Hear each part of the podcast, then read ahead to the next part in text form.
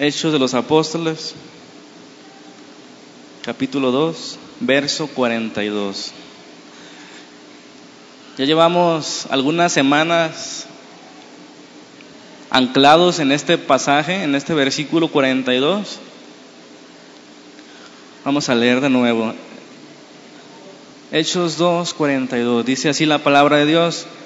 Y perseveraban en la doctrina de los apóstoles, en la comunión unos con otros, en el partimiento del pan y en las oraciones. Amén. ¿Ya se lo aprendieron de memoria ese pasaje? Lo hemos visto una y otra vez. Perseveraban en qué? En la doctrina de los apóstoles, en la comunión unos con otros, en el partimiento del pan y en las oraciones. Es el tema número 14 y ahora nos toca y perseveraban en el partimiento del pan. Y antes de comenzar quisiera dar una, un paréntesis, una introducción que tiene que ver con el tema, pero quiero manejarlo como un paréntesis. Estamos hablando de la iglesia cristiana, del cristianismo, de Cristo, porque creemos que es la única esperanza para este mundo. No hay más. La esperanza no está en la política, amén. Ahí no está la esperanza. Ni tampoco en, los activistas pro aborto, pro animales, pro eh, defensores de la naturaleza. Aunque esas cosas son buenas, ahí no está la esperanza para el mundo. La esperanza para el mundo está solamente en un nombre. Y ese nombre es Jesucristo. Amén. Por eso estamos enfrascados aquí. ¿Qué significa el cristianismo, etcétera?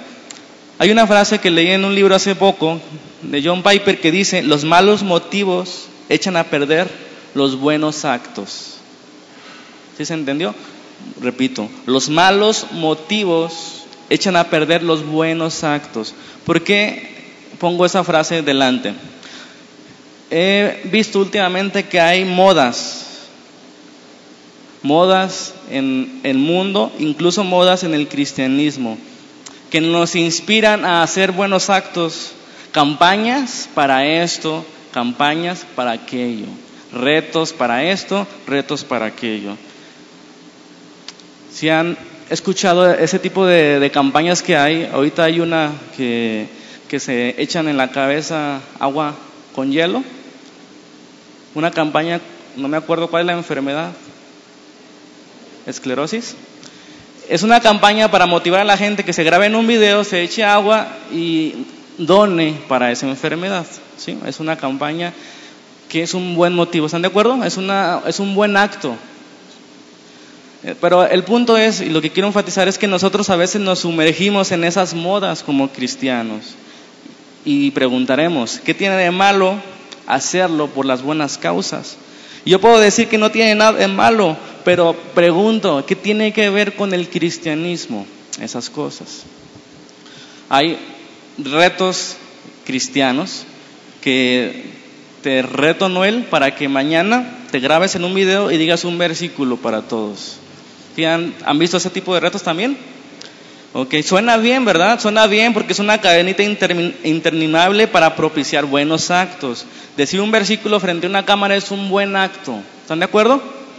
Sin embargo, ¿cuál es el motivo, la motivación? Y leí al principio, los malos motivos ensucian los buenos actos. Nosotros como cristianos no solamente es hacer una vez una cosa y después nunca volver a hacerlo. ¿De qué sirve que las personas se tiren un balde de agua fría y donen si nunca más lo van a volver a hacer. Si lo hicieron solamente para ser vistos, porque lo retaron, porque se vieron obligados. ¿Sí me están entendiendo? El punto importante para mí en esto, en esta introducción, es que todo mundo puede hacer un buen acto una vez en su vida. Y eso no quiere decir nada. Tal vez saldrán beneficiados algunos por ese buen acto, pero no habrá cambios significativos en la persona que lo está haciendo. ¿Por qué? Porque esa persona se vio obligada a hacerlo porque otro le retó públicamente y el buen acto se ensucia. ¿Sí me explico? Para nosotros como cristianos no solamente es hacer cosas buenas, sino hacerla con la motivación correcta, la gloria de Dios. En lo que hacemos, ¿Estamos buscando la gloria de Dios o queremos ser vistos por los hombres? Esa es una buena pregunta que debemos hacer. Nada cambiará en la vida, ni la tuya, ni la de los demás, si tú solamente haces las cosas una vez y después te olvidas de eso. Por eso yo digo que si vamos a hacer algo, no sea por moda, sino que perseveremos en eso. Amén. Y eso no es fácil. Ese es el cristianismo. El cristianismo no es hacer algo bueno de vez en cuando, sino perseverar en eso bueno que estamos haciendo, con la motivación de la gloria de Dios. Eso hacían los primeros cristianos. ¿Qué hacían? Perseveraban en la doctrina, en la comunión, en el partimiento del pan y en la oración. Ahí se mantenían, nadie los movía, no era una moda pasajera, fue su vida desde el principio hasta el fin. Es necesario entonces que comencemos a hacer las cosas con perseverancia y no solamente de vez en cuando. Hacer las cosas de vez en cuando eso es fácil. Esos retos que andan en moda es fácil, son sencillos cumplirlos, pero no tiene sentido hacerlo solo una vez. Amén. ¿Qué si yo los reto esta semana a que ustedes se graben un video y digan un versículo? ¿Lo van a hacer?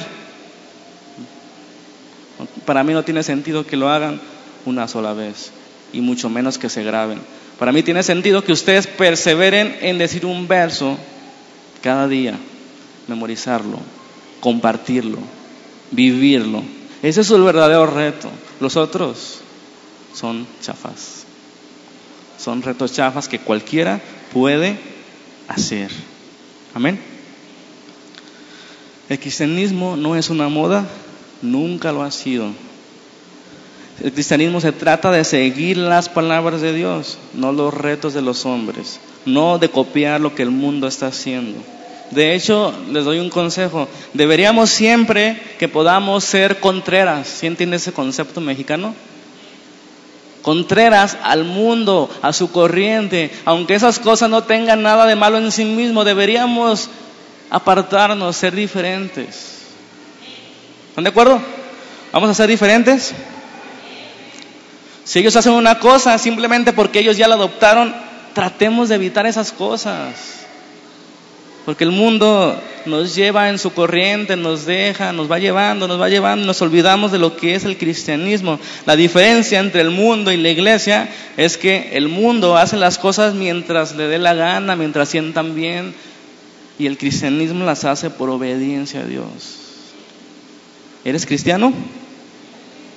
Y ya hemos tenido varias semanas, aquí termina el paréntesis, de las cosas importantes para Dios, cuál es el trabajo de la iglesia y del cristiano, perseverar en esas cosas. Cuatro cosas que hemos leído en este versículo 42. Hemos llegado al partimiento del pan. ¿Qué quiere decir esa expresión de partimiento del pan. ¿Por qué es colocada dentro de las otras tres importantísimas cosas de la iglesia cristiana? Si estás preguntado, yo les dije al principio, hay cuatro cosas que debemos tomar en cuenta cuando estemos en una iglesia para saber si es bíblica o no. Perseveran en la oración, perseveran en la doctrina, perseveran en la comunión unos con otros y perseveran en el partimiento del pan. Porque son cuatro cosas que Lucas, el, el escritor de Hebreos, enfatiza en cuanto a lo que tiene que hacer la iglesia cristiana. ¿Se han preguntado por qué aparece ahí el partimiento del pan y qué significa?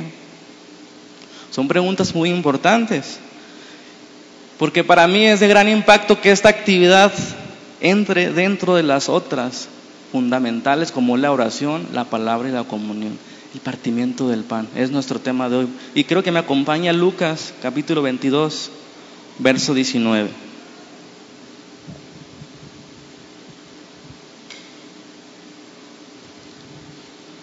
Lucas 22, 19.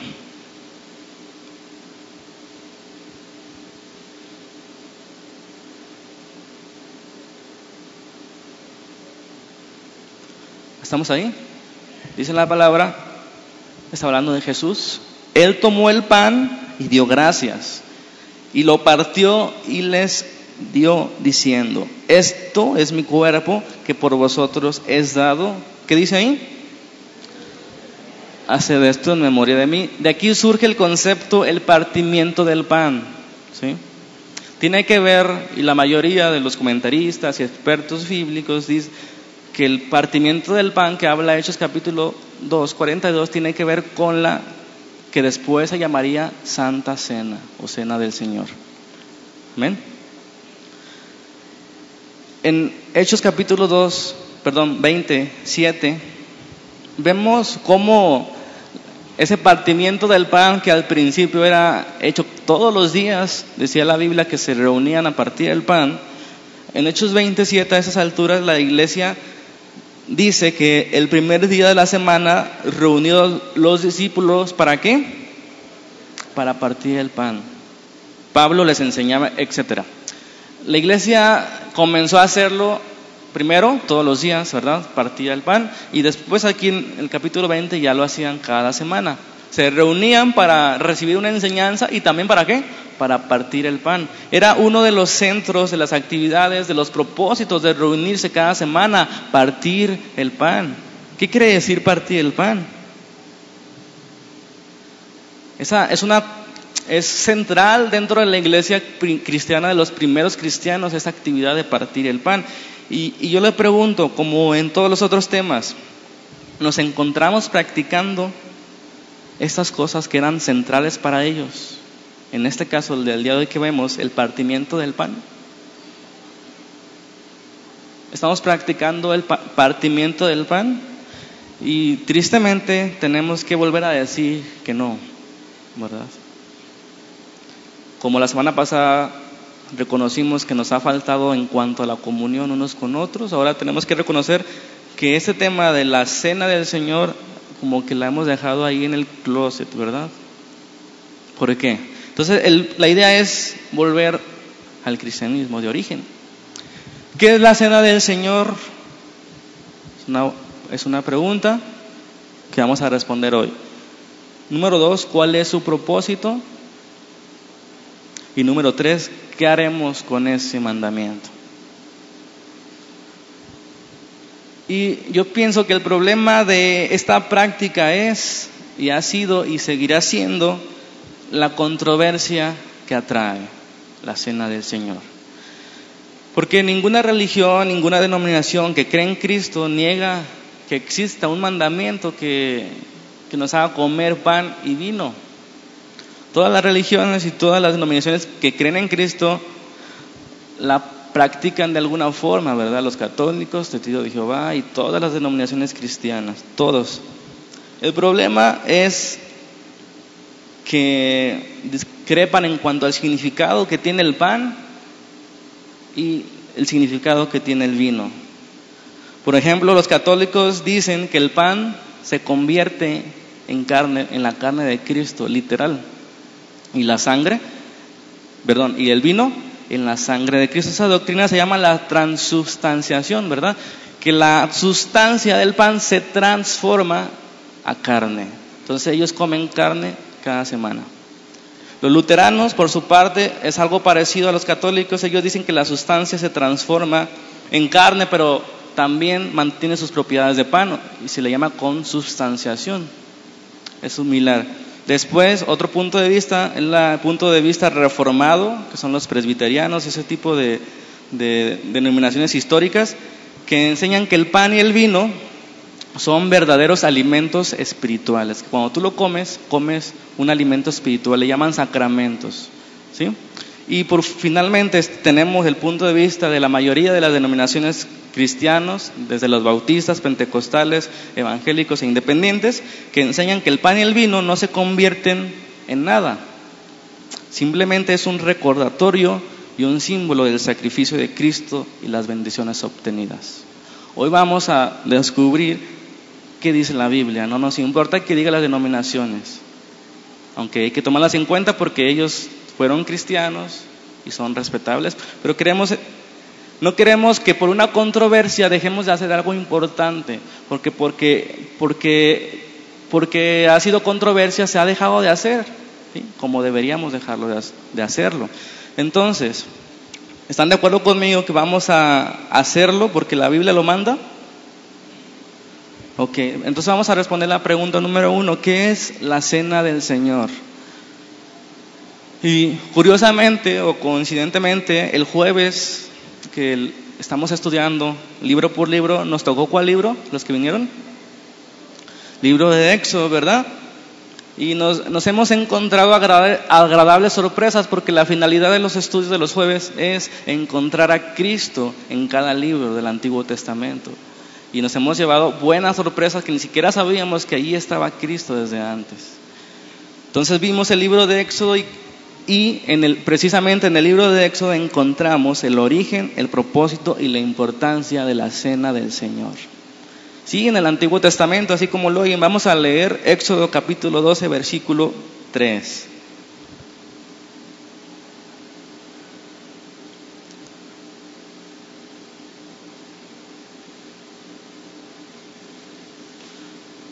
Éxodo capítulo 12, versículo 3. Cuando estén ahí, dicen amén, por favor. Dios le está dando instrucciones a Moisés y le dice, hablad a toda la congregación de Israel diciendo, en el día, perdón, en el 10 de este mes tómese cada uno un cordero según las familias de los padres, un cordero por familia. Nos brincamos al 5. El animal será sin defecto, macho de un año.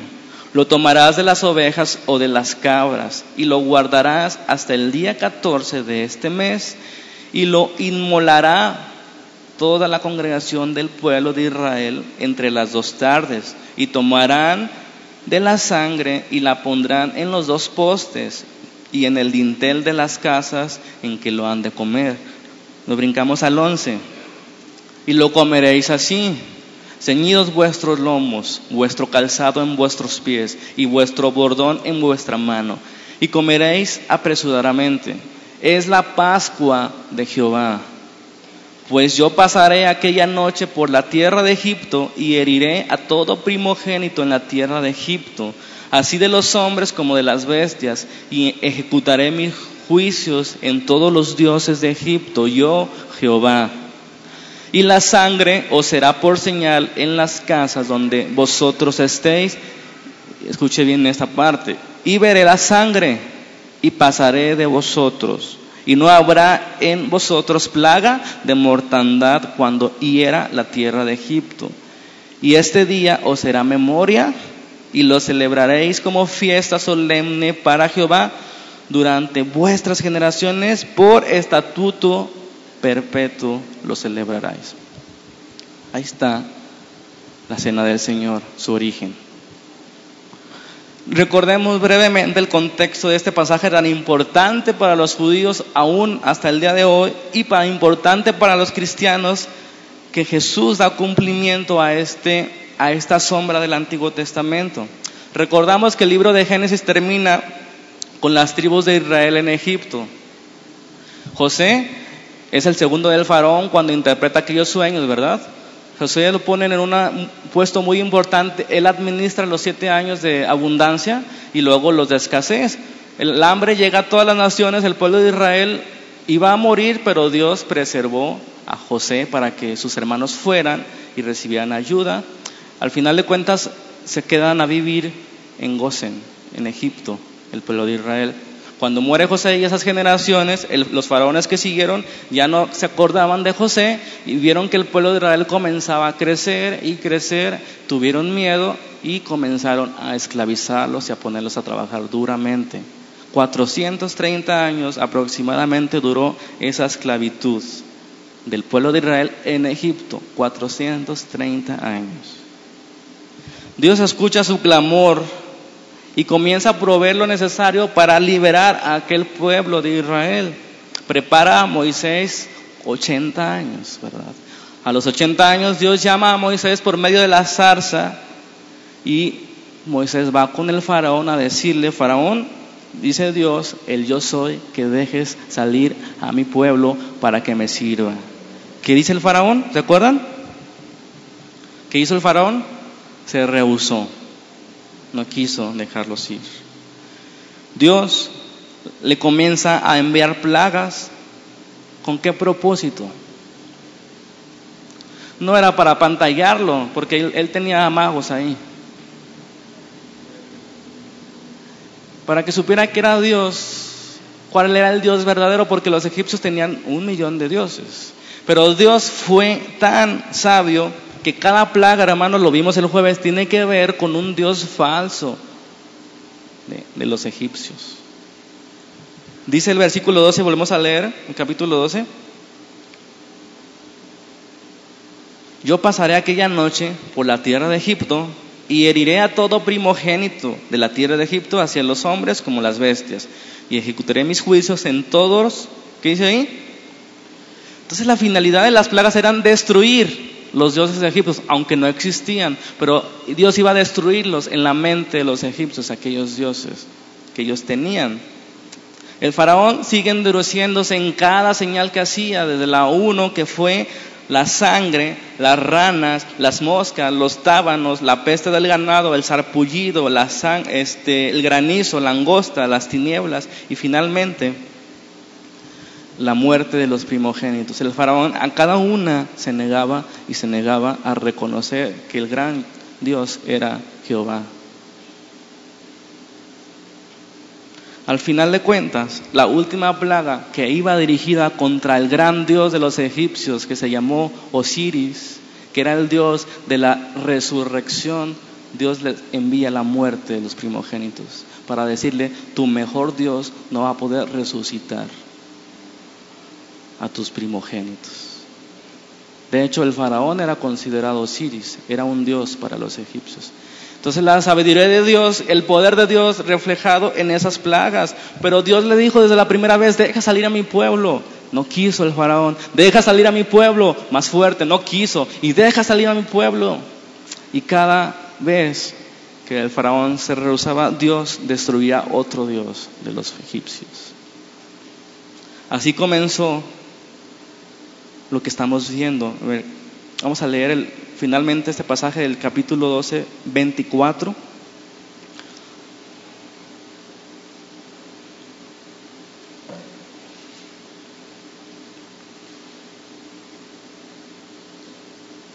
Dice ahí, guardaréis esto por mandamiento para vosotros o estatuto para vosotros y para vuestros hijos.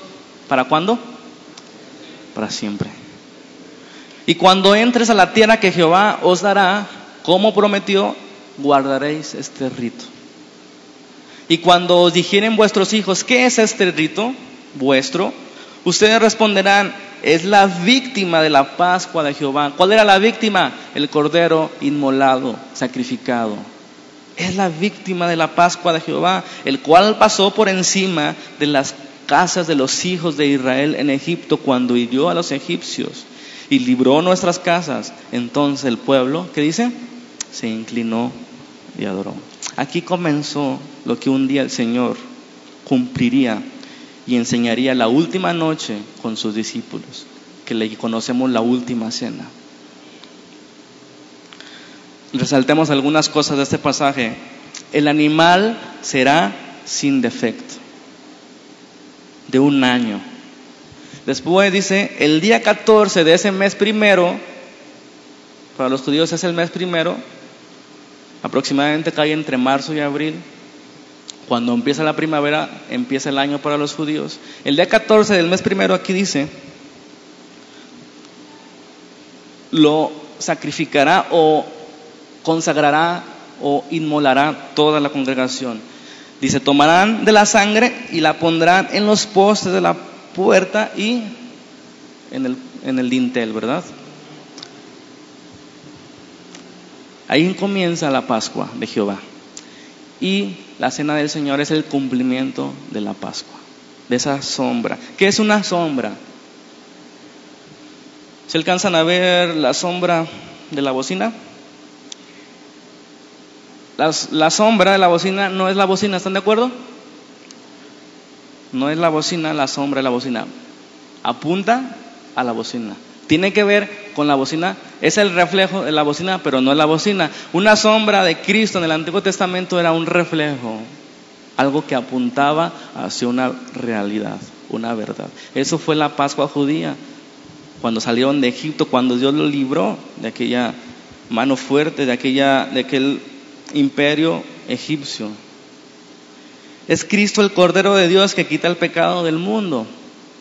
En Deuteronomio 16.3 Dios vuelve a ratificar esta fiesta judía que es una de las tres principales fiestas. Y esta es la más importante para ellos. La Pascua, la fiesta de los tabernáculos. ¿Cuál es la otra si se acuerdan? El Pentecostés. Las tres fiestas principales. Deuteronomio 16.3.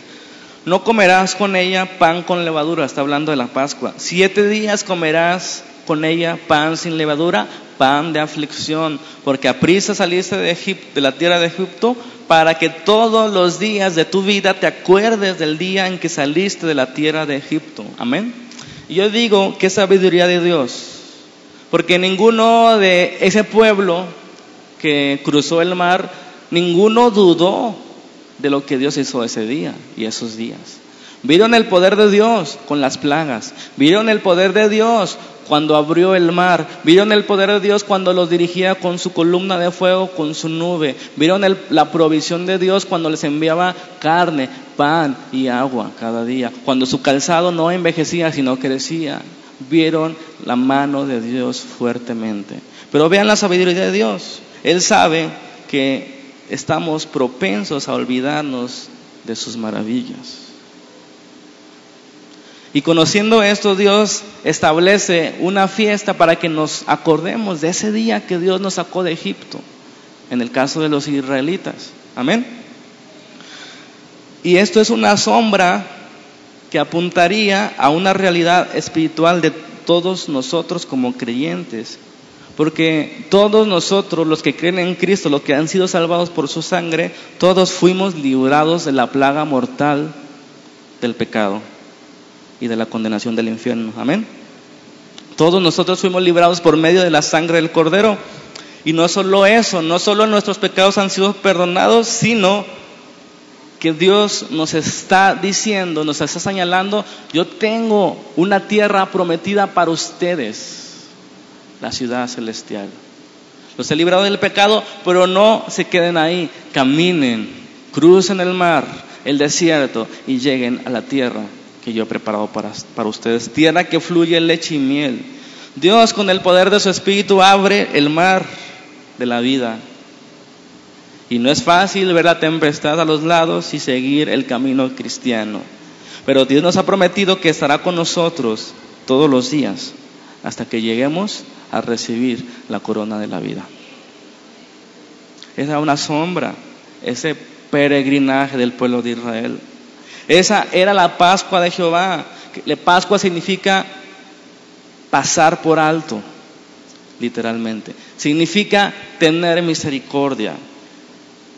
Ahora, notemos esto. Dice ahí el pasaje, para que todos los días de tu vida te acuerdes ¿Se puede olvidar algo tan maravilloso como eso? Sí. Por eso Dios nos está diciendo y estableció la Pascua de Jehová cada año, el, día 14 del primer mes de los judíos. Para que te acuerdes todos los días de tu vida. Qué importante es constantemente recordar dónde nos ha sacado Dios. ¿Te acuerdas de dónde te sacó Dios? Es un mandamiento del Señor, mandamiento perpetuo, que te acuerdes de dónde te ha sacado. Y a lo mejor alguno que otro podrá preguntarse, ¿qué tiene que ver esto con la cena del Señor cristiana? Y la respuesta es todo. Y vamos a verlo. La cena del Señor no es otra cosa que el cumplimiento de la Pascua de Jehová, de Éxodo 12 es el cumplimiento. Pongamos atención, volvamos a Lucas capítulo 22 y quédense ahí. Pongan una marca porque vamos a ver este pasaje. Vamos a leer el versículo 1. O creo que... Sí, el 1. Vamos a leer el 1 y luego vamos a brincarnos algunos. ¿Están en el 1? Lucas 22.1. Dice ahí la palabra, estaba cerca la fiesta de los panes sin levadura, que se llamaba la Pascua. Vamos a brincarnos al versículo 7.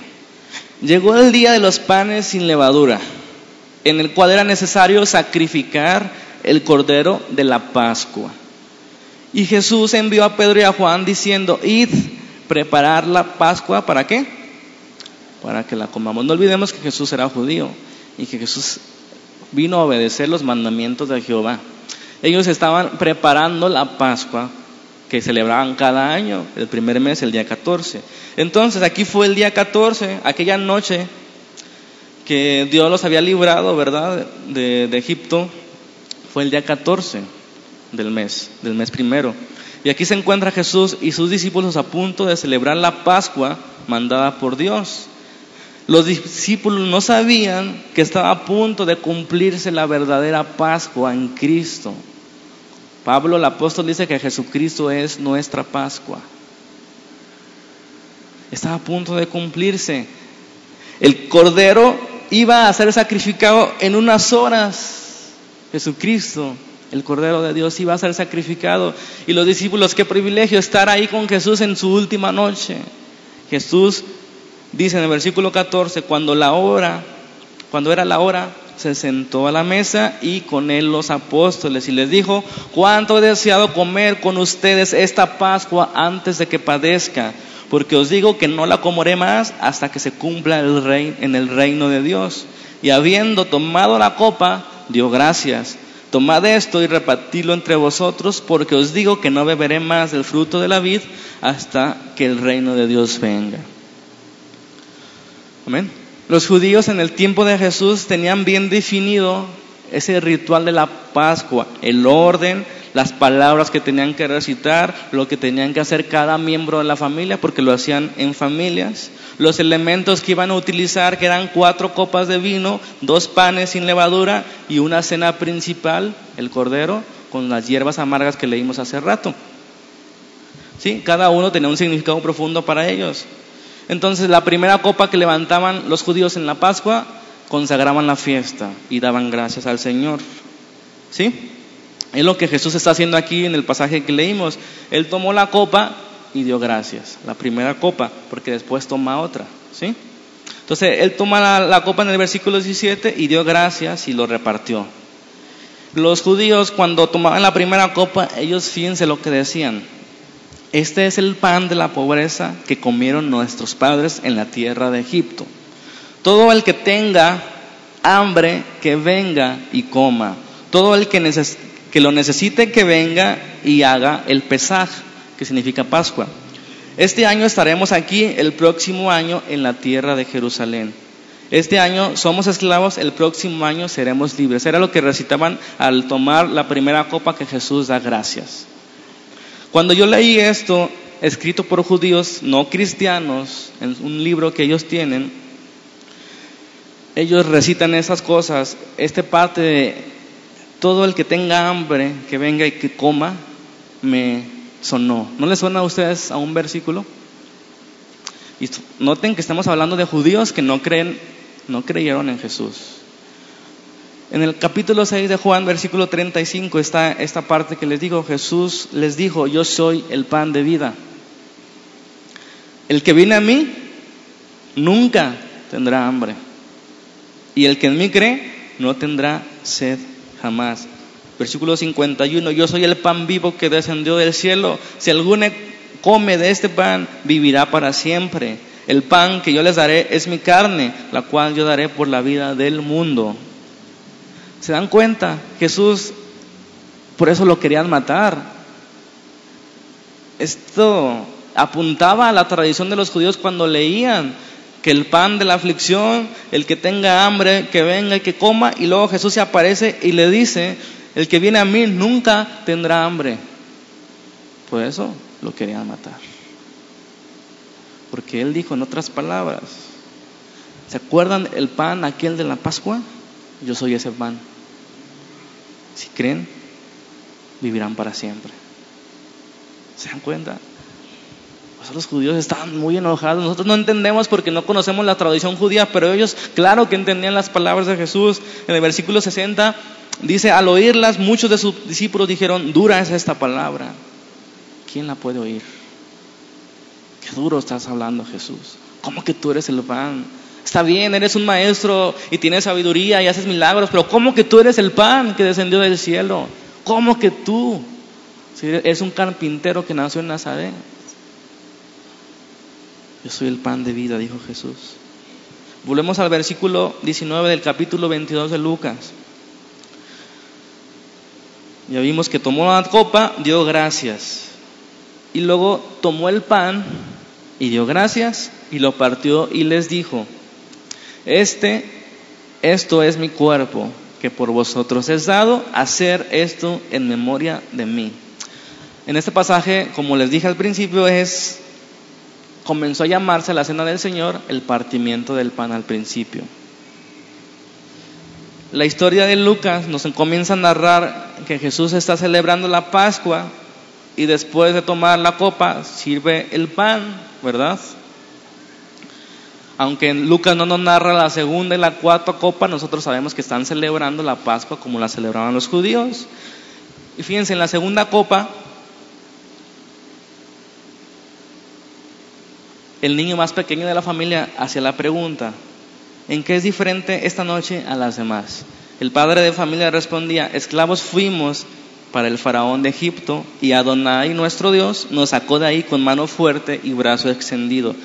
Si el santo, bendito sea, no hubiera sacado a nuestros padres de Egipto, nosotros, nuestros hijos y los hijos de nuestros hijos seguiríamos esclavos en Egipto. esa era la segunda copa cuando terminaban de recitar esto, cantaban una alabanza y oraciones a Dios y comenzaban a tomar la copa en partes, haciendo mención de cada una de las plagas de Egipto. Dios nos libró de la, de la primera plaga, la, sangre, y, y tomaban copa. Entonces así tomaban la segunda copa, pero fíjense bien, antes de la tercera copa, cenaban el platillo principal. Vuelvo a decir para que no se hagan bolas. Tomaban la primera copa dando gracias, consagrando la fiesta. Partían el pan, el pan de la aflicción, el pan de vida. Después tomaban la segunda copa y en parte la recordaban las diez plagas de Egipto y cenaban. La cena principal que era un cordero con hierbas. El cordero que habían sacrificado unos días antes. Amén. Entonces nos encuentran a punto de, después de cenar, está la copa, la tercera copa, que le llaman la copa de la bendición. Pablo en 1 Corintios 10, 16 habla de esa copa de la bendición, apúntenos. Pero esta copa para los judíos era la copa que les recordaba la esperanza mesiánica. ¿Qué significa eso? Que ellos esperaban que el Mesías regresara. La tercera copa era la que tenían la esperanza. Hoy estamos aquí, pero va a venir el Mesías un día, va a venir el Mesías un 14 del día mes primero. Y cada año ellos esperaban que el Mesías viniera. Amén. Ok. Todo esto cobra sentido cuando comenzamos que Jesús toma la primera copa de gracias, después parte el pan y leemos en el versículo 20 otra vez de Lucas 22. De igual manera, después de haber cenado, ¿se acuerdan? Antes de la tercera copa era la cena, dice, tomó la copa. ¿Cuál? La tercera, la de la bendición, diciendo, esta copa es el nuevo pacto en mi sangre, que por vosotros se derrama. ¿Qué revelación estaba dando Jesucristo a sus discípulos? Eso nos lleva al punto 2, el propósito de la cena del Señor.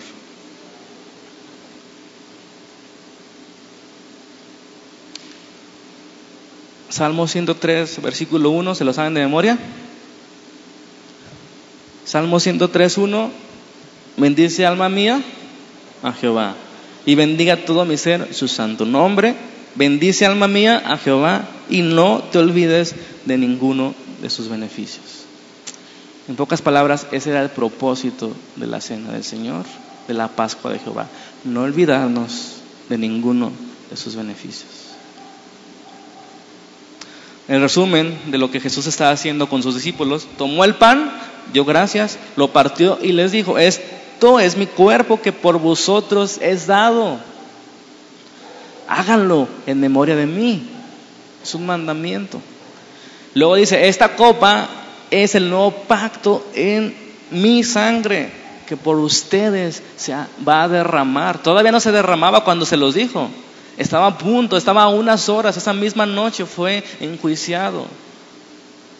Y la siguiente mañana, a mediodía, fue crucificado, la Pascua. Jesús no está enseñando algo nuevo en este pasaje de Lucas 22. Simplemente está cumpliendo aquella sombra del Éxodo 12 y dando la interpretación correcta a cada elemento del ritual de los judíos. Los judíos inventaron los de las cuatro copas, ¿verdad? En ninguna parte de la Biblia dice que sean cuatro copas y dos panes, pero ellos lo pusieron así y le dieron el significado a cada una. No digo que sea malo, pero Jesús no toma en cuenta las otras copas, sino solamente toma la primera, da gracias, parte el pan y dice lo que significa, agarra la copa y dice lo que significa. Eso es el cumplimiento. Ya no tienen que comer el cordero, ¿por qué? Porque el cordero iba a ser sacrificado en unas horas. Por eso solamente es el pan y la copa del fruto de la vid. ¿Vamos entendiendo? La cuarta copa de los judíos era la copa de Elías, así le llamaban ellos. ¿Por qué? Porque dejaban la puerta abierta cuando llegaba la medianoche de ese día. Dejaban la puerta abierta y, y dejaban la copa y esa no se la tomaban esperando a que llegara Elías y la tomara e inaugurara el reino de Dios, porque la escritura decía que primero vendría Elías a preparar el camino. No Elías en sí, sino el espíritu de Elías, uno como Elías, amén. Entonces ellos dejaban la copa ahí, todo eso tiene sentido en el, en el contexto del Antiguo Testamento, pero Jesús, repito, solamente enfatizó en lo que Él vino a enseñar, lo que Dios estableció, no lo que los otros añadieron. Entonces, dice Jesús, el pan es mi cuerpo, que por ustedes fue quebrantado. Lo partimos. Eso deben recordar todos los días de su vida por estatuto perpetuo. Hablando en palabras del Antiguo Testamento, ¿verdad? Si los judíos, algo terrenal, tenían que acordarse todos sus días, imagínense los cristianos. ¿Cómo deberíamos recordar ese día que el Señor fue sacrificado, que nos libró de todas las plagas? Primera de Corintios 11, 25.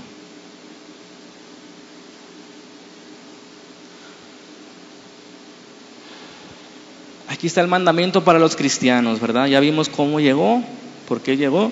Pablo enseñando en 1 Corintios 11 hablando de la cena del Señor, ya se le conocía como cena del Señor y no como partimiento, dice, así tomó también la copa después de haber cenado diciendo, esta copa es el nuevo pacto en mi sangre, hacer esto todas las veces que la bebieres en memoria de mí. Así pues, todas las veces que comieres este pan y bebieres esta copa, ¿qué dice? La muerte del Señor anunciáis hasta que Él venga. El propósito pues es doble. ¿Cuál? En primer lugar, hacer esto en memoria de mí, recordar ese día, ese sacrificio. Y, número dos, proclamar la muerte del Señor. ¿Hasta cuándo? Hasta que Él venga. Dios sabe que olvidamos las cosas y por eso nos ha ordenado que hagamos esto en memoria de Él, que no olvidemos el sacrificio del Cordero, que no olvidemos el día que salimos de Egipto. Si se acuerdan el día que Dios transformó su corazón con su poder.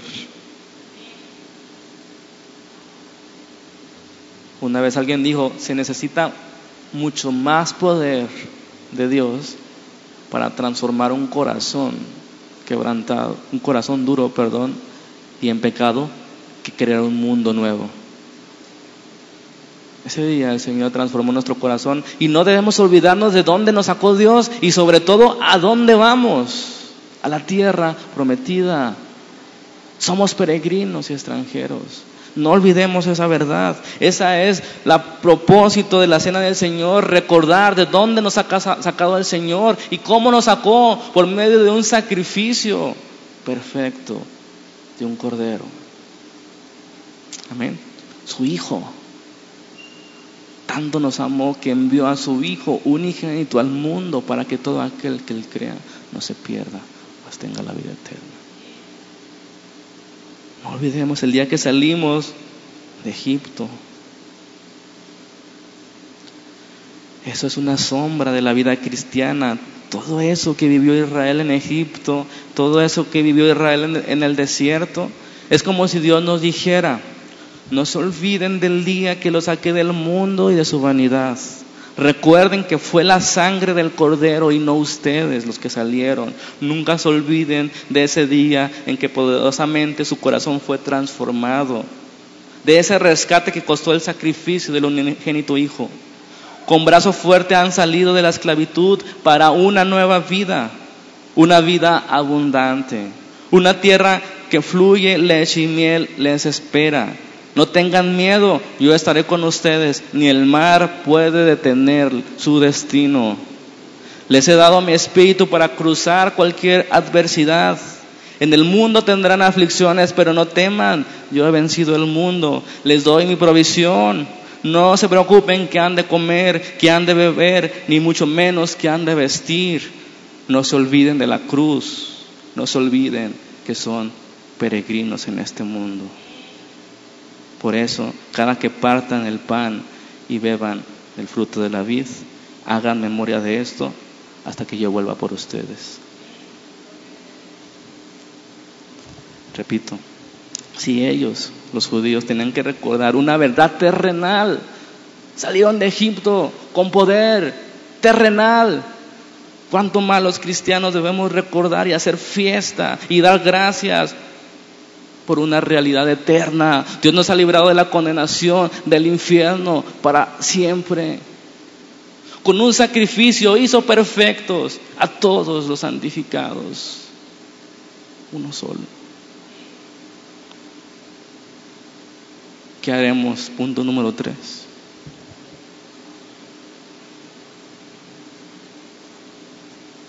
¿Qué haremos? Lo que yo puedo alcanzar a percibir de la Pascua de Jehová cumplida en la Pascua de Cristo es que el propósito es claro, recordar ese día y proclamar la muerte del Señor. Tiene doble propósito. Pero por más que me esfuerzo en lo que leímos, no encuentro que los el pan y el vino se transformen en cosas distintas. Porque la centralidad no está en los elementos, sino en lo que apunta a esos elementos, el sacrificio de Cristo. Amén. Entonces, independientemente de si el pan se convierte o no se convierte, nosotros debemos obedecer, hacer memoria de esto. Debemos recordar su sacrificio, los beneficios de su sacrificio todos los días de nuestra vida. ¿Cada cuándo lo haremos? Es la pregunta. Hay que ponernos de acuerdo. La Pascua de Jehová era una fiesta anual, ¿verdad? Sin embargo, vemos en el libro de Hechos que lo hacían mucho más seguido el partimiento del pan, al principio todos los días y después cada semana. Y yo le he pedido a Dios que nos dirija cuando debemos recordar juntos la Pascua del Señor, porque el mandamiento es todos los días, ¿verdad? Pero no todos los días nos vamos a poner juntos a partir del pan, etcétera. Pero si vamos a escoger un día, cada cuando vamos a reunirnos, a hacer fiesta, a dar gracias y celebrar el partimiento del pan, evitando que se convierta en un ritual simplemente, procurando que sea una realidad en nuestras vidas que con un corazón reflexivo hacer memoria de ese día solemne en que fuimos rescatados, juntarnos en comunión, sin contiendas, unánimes, proclamando la muerte del Señor. Amén. Yo estuve pensando y hemos anteriormente habíamos propuesto, pero yo consideré, si ustedes están de acuerdo, hacerlo cada tres meses, la Pascua cristiana. Una de las finalidades, porque fue tres meses, es para que no se convierta en algo ritual, sino hacer una fiesta, venir ese día y no sé, olvidar, perdonar deudas, no sé. Que sea un día especial para todos. Amén. Y que sea bien hecho, que sea bien preparado, que todos nos comprometemos. Amén. ¿Están de acuerdo? Tres meses. Comenzando en, como fue, ¿verdad? En, abril aproximadamente. Y ahí cada tres meses. Si les parece así bien. Entonces, la Pascua de Jehová era una fiesta solemne, dice la escritura. Había seriedad, había, este, ¿cómo les digo? Se lo tomaban en serio, en pocas palabras. No, no es de que estaban así serios. Tomaban en serio. ¿Sí? Pero la actitud principal era el gozo y el agradecimiento. Eso es una fiesta, gozo y agradecimiento creo que los cristianos debemos ser más gozosos que los judíos, porque ellos ciertamente se gozaban que un día vendría el Mesías a rescatarlos físicamente, pero nosotros nos gozamos que ya hemos sido rescatados y que Él regresará por nosotros.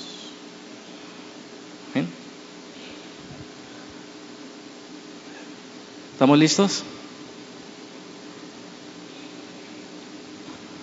Que pasen los servidores con los panes. Vamos a comenzar hoy, ¿por qué no?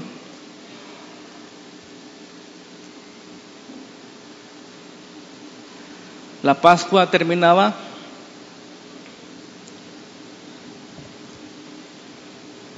los jóvenes. Sí, traigan a todas las familias porque esto era familiar. De hecho, una de las finalidades de la Pascua judía era que los niños estuvieran ahí, que aprendieran de dónde los había sacado el Señor. De hecho, el segundo pan que no les comenté era escondido para que los niños lo buscaran, para que permanecieran despiertos, ¿verdad? Eh, los niños eran parte importante de la Pascua judía. Entonces, si pueden reunirse en sus familias, con sus familias. Nos ponemos de pie, hermanos.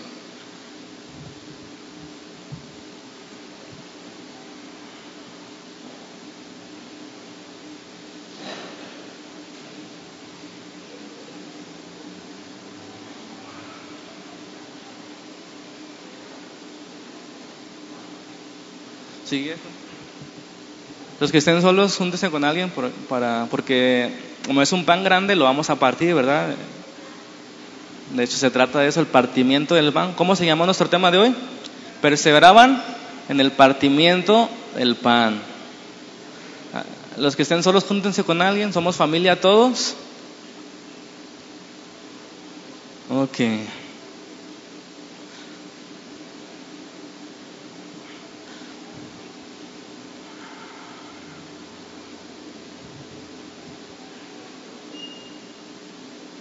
Mientras que llegan los demás, vamos a orar, ¿les parece? Señor Jesús, Padre Celestial, Espíritu Santo, nos reunimos esta tarde como parte del cuerpo de Cristo. Queremos tomar la seriedad en esta celebración, Señor, este día de gozo donde no nos acordamos de lo triste que fue tu sacrificio, sino nos acordamos de tu gloriosa resurrección, del poder con el que se levantó Jesucristo de entre los muertos, venciendo a todos nuestros enemigos.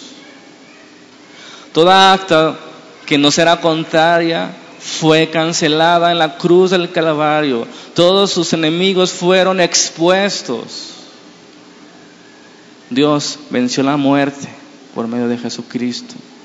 Ese Cordero de Dios que fue entregado por nosotros para que esa sangre pudiéramos tomarla en los dinteles de nuestros corazones y poder estar libres de esa plaga mortal del pecado que nos asedia ahora y que al final de los tiempos, en el juicio, herirá a todas las naciones, excepto a los que tengan la sangre del Cordero. Señor, te damos gracias por Jesucristo. Amén.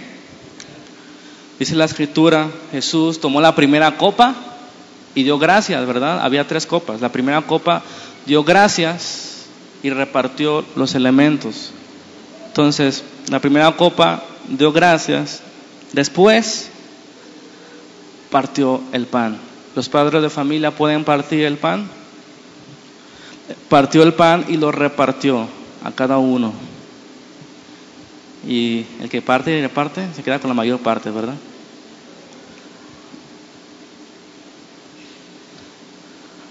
Es el, el pan de la aflicción, decían los judíos. Nuestros padres comieron de este pan apresuradamente escapando de la tierra de Egipto. El que tenga hambre, venga y coma, decían los judíos. Y Jesús dijo, yo soy el pan de vida, el que coma de este pan nunca tendrá hambre. Es el pan que fue quebrantado, es el cuerpo de Cristo que fue quebrantado por ustedes, discípulos de hacia Jesús. Amén. Por sus pecados, coman el pan.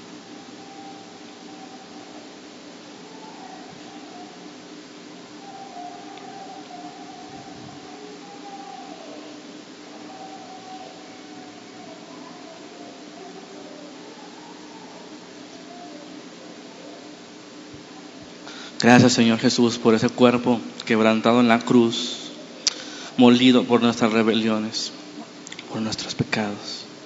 Gracias Señor. Después de eso, Jesús tomó la copa y dijo, esta es la copa del nuevo pacto, de mi sangre que fue derramada por ustedes. ¿Por quién? Di, por mí fue derramada. Amén.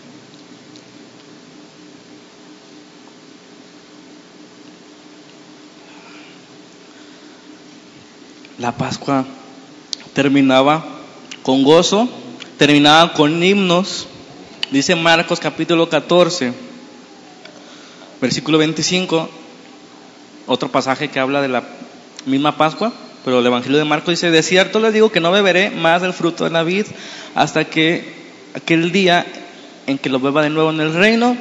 26, aquí termina la celebración de Jesús con sus discípulos.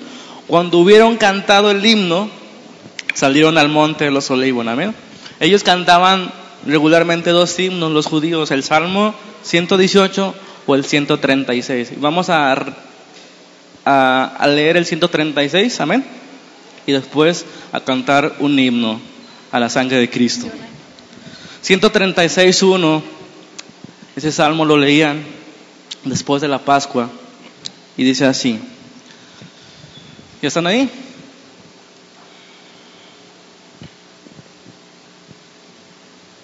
136, 1. Con gozo. Amén. ¿Están contentos? Jesucristo ha resucitado. No se quedó en la tumba y nosotros anunciamos su muerte por medio de la cena del Señor hasta que Él venga. Proclamamos que Él venció. Amén. Versículo 1. Todos. Alabad a Jehová porque Él es bueno, porque para siempre es su misericordia. Alabar al Dios de los dioses, porque para siempre es su misericordia. Alabar al Señor de los señores, porque para siempre es su misericordia. Al único que hace grandes maravillas, porque para siempre es su misericordia. porque para siempre es su misericordia, al que extendió la tierra sobre las aguas, porque para siempre es su misericordia, al que hizo las grandes lumbreras, porque para siempre es su misericordia, el sol para que señorease en el día, porque para siempre es su misericordia, la luna y las estrellas para que señoreasen en la noche, porque para siempre es su misericordia, al que hirió a Egipto en sus primogénitos, porque para siempre es su misericordia, al que sacó a Israel del de ellos, porque para siempre es su misericordia, con mano fuerte y brazo extendido, porque para siempre es su misericordia, al que dividió el mar rojo en partes, porque para siempre es su misericordia, e hizo pasar a Israel por en medio de él, porque para siempre es su misericordia, y arrojó al faraón y su ejército en el mar rojo, porque para siempre, último, el que pastoreó a su pueblo por el desierto, y agrega esto, el que salvó mi vida, porque para siempre es su misericordia. Amén.